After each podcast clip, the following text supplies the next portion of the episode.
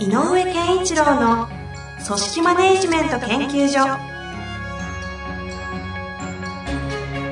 組織が一体となりゴールを達成する究極の快感。上場企業から中小企業まで延べ200社以上の支援を行った井上健一郎が組織人に関するあらゆる問題を分かりやすく解説します。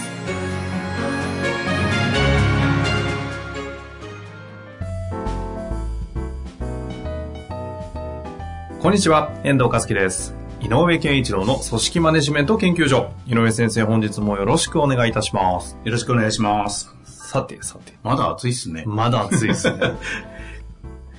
さて、はい。いきますかね。えっ、と、今回はですね、IT ソフトウェア、えっ、と、社員さんが7 50人いる経営者の方というふうに書いてありますね。ご質問、えーいただきました。いきたいと思います。はい。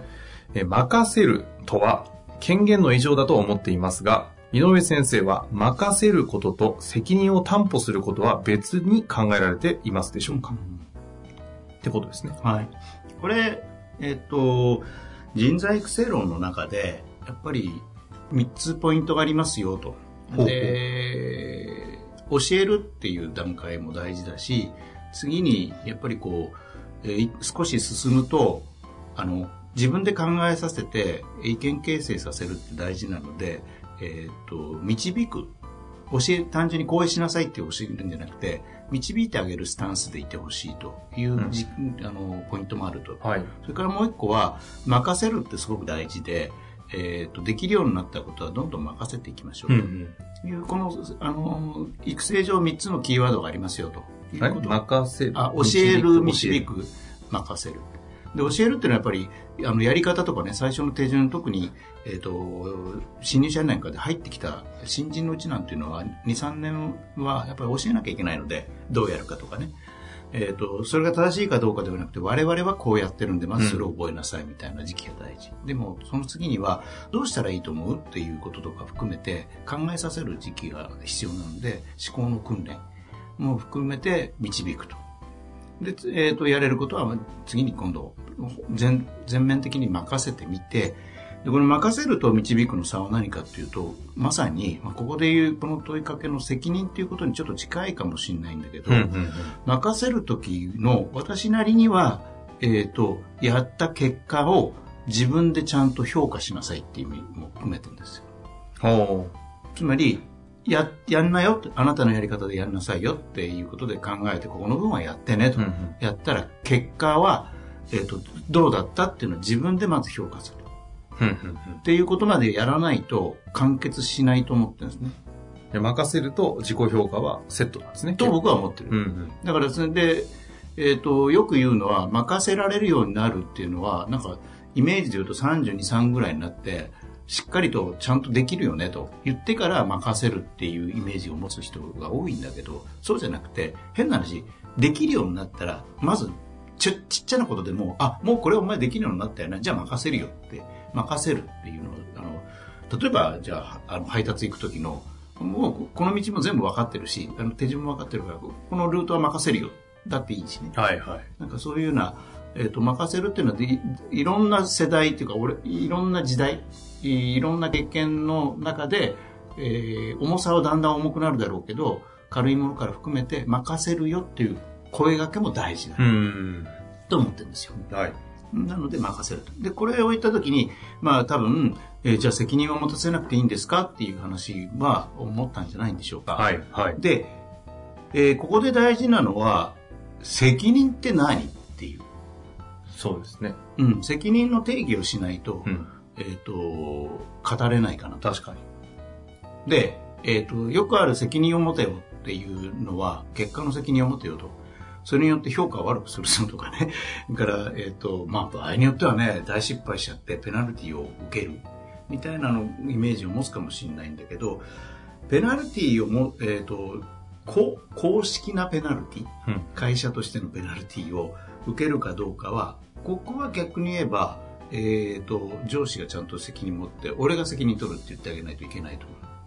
うんまあ、もちろん、あの、失敗したことのミス、エラーによって起こったことは、例えば評価の時点で、あれは今回は、この期間は、あれはマイナス評価だよっていうことはあっていいんだけど、はい、はい。そういうのだって責任の取り方の一つだと思う、ねうん。だから要するに、結果のが出たことに対して、えっ、と、それによって起こったことの影響を受けるか受けないかがやっぱり責任の一つの、えー取り方、取るかと取らないかということだと思うので、だから責任を取るということは、やっぱり結果がで悪かった場合に、それを、えーと、そのマイナスを自分で背負うかどうかっていうことだと思うんですよね。うん。一つはね。うん。で、そのマイナスの取り方によっては、僕は育成上は任せたのは任せた側の責任もあるので、うんうん。僕はやっぱり上司、上が責任を取るべきだと思う。そういう意味の責任。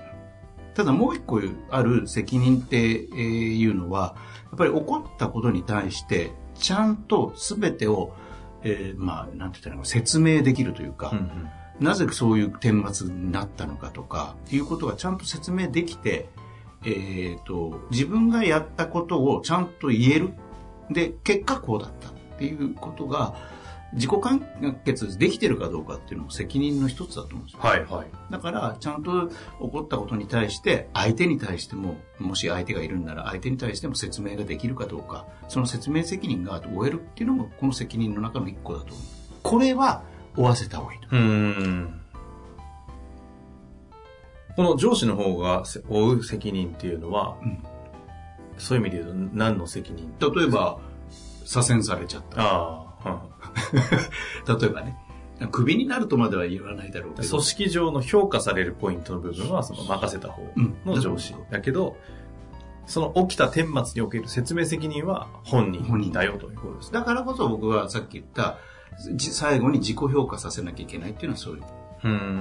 つまり、起こってきたいろんな、あの、スタートしてけ結果が出るまでの間のことを振り返って、えっ、と、自分なりに、ここは良かったと思います、ここはちょっとまずかったと思いますとかっていうのを全部こう、自分の中に落とし込まないとはいはいはい。そういう意味での責任っていうのは、やっぱり取るべきかなと。うーん。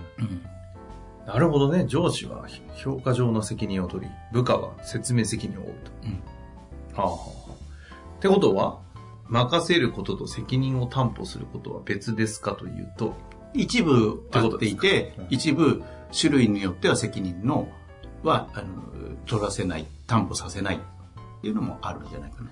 これ一般的に責任、会社組織上で責任を負うっていうと、例えばだけど、えっと、お客さんからクレームになりました。はい。任せた結果、はいクレームになっちゃう。はいもう大問題が起きました。はい、はい。ただ、どうするんだよっていうのは、えっと、対、対応？対応をする責任は、やっぱり場合によっては上司が出ていかないと相手は納得しないよね。っていうことで言えば、そういうのは、やっぱり上の人が責任を取って、えっ、と、私、あの、なんだろう、当事者として、えーその問題の解解決の責任者としなるっていうのは、やっぱり上司だと思う。うんただ、実際にそれを起こっていることに関して、ちゃんとどうして起きたかを、あの、分かっていて、その結果、自分の中で、まあ、反省も含めていいから、自分の中でそれを、えーっと、人にも説明できるし、自分の中でも、これは私が、私がやったんですと言えるかどうか。うん。だから、私が当事者ですと言えるかどうかが、もう一つの責任だと思ってるので、はあのーオフィシャルな責任者は上司だけど、とあの当事者っていう感覚は、本人は責任者として責任を持つっていう感覚でいないといけないかもしれない。あなるほど、なるほど。じゃあ、任せるっていう時には、その、けんここにも書かれている、任せるとは権限の異常だと思いますかとうん。いう話で言うと、それは合ってるんですね。権、権限の異常。そうそう、権限の異常。つまり、あの、任せたのに、いや、そうじゃないよ、ダメだよ、それやっちゃうという、まあ、任せてるとは言わないので。だから、任せた以上は、決定させるということなので。決定権者にさせるということだから、決めさせることなので、結果は悪いことが起きたらいざとなれば僕が出るよと。うんうん。負うべき責任は上司が通るよと。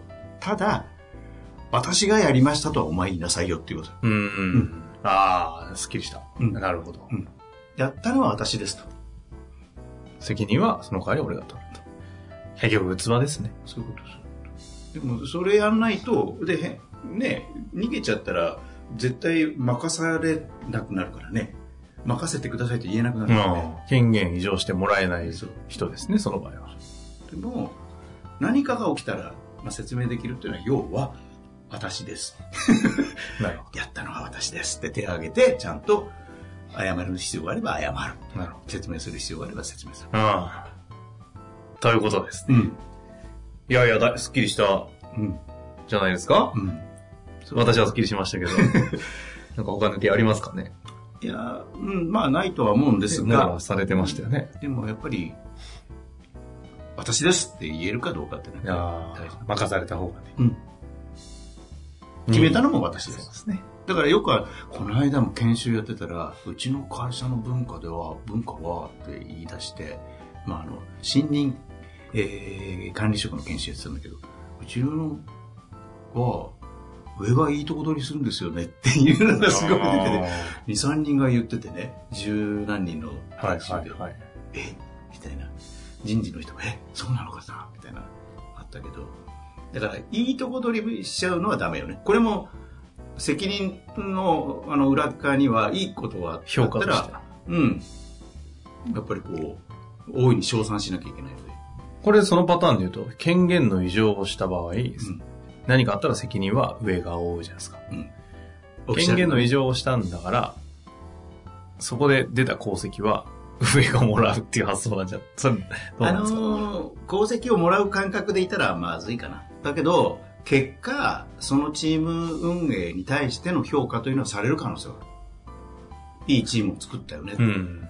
という評価は、その実際の仕事の上の功績だけではなくて、そういうチームを運営していると、チーム成果を出せる運営をしているということは評価されていいと思う。じゃあ権限異常した以上、そのパフォーマンスを出して結果出したら、それは出した本人が賞賛、評価されるべきである。あなたですと。私です。っていうのはや言ってあげないといけないから。でもダメだった時は責任は上が負うと。だからやっぱ器ですね、これもう。ああ、井上先生のね、あの、皆さんのあの、コンサル図鑑スタンプありましたけど、はい。勝手に、ポッドキャストの界隈のね、うんあの、スタンプ作っていただいてましたが、あの中に井上先生の器を大きくっていうね、コメントありますが、はいそれを思い出させるばかりですね。うんいやいやいやいや、任せるね。はい。非常にシンプルにというかね、端的にまとめていただいたので、はいぜひ、心痛い方ばっかりだと思います。私も含めて、頑張りたいなと思います。はというわけで、本日もありがとうございました。ありがとうございました。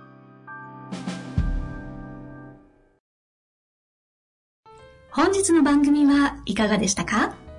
番組では井上健一郎への質問を受け付けております。ウェブ検索で人事明快と入力し、検索結果に出てくるオフィシャルウェブサイトにアクセス。その中のポッドキャストのバナーから質問フォームにご入力ください。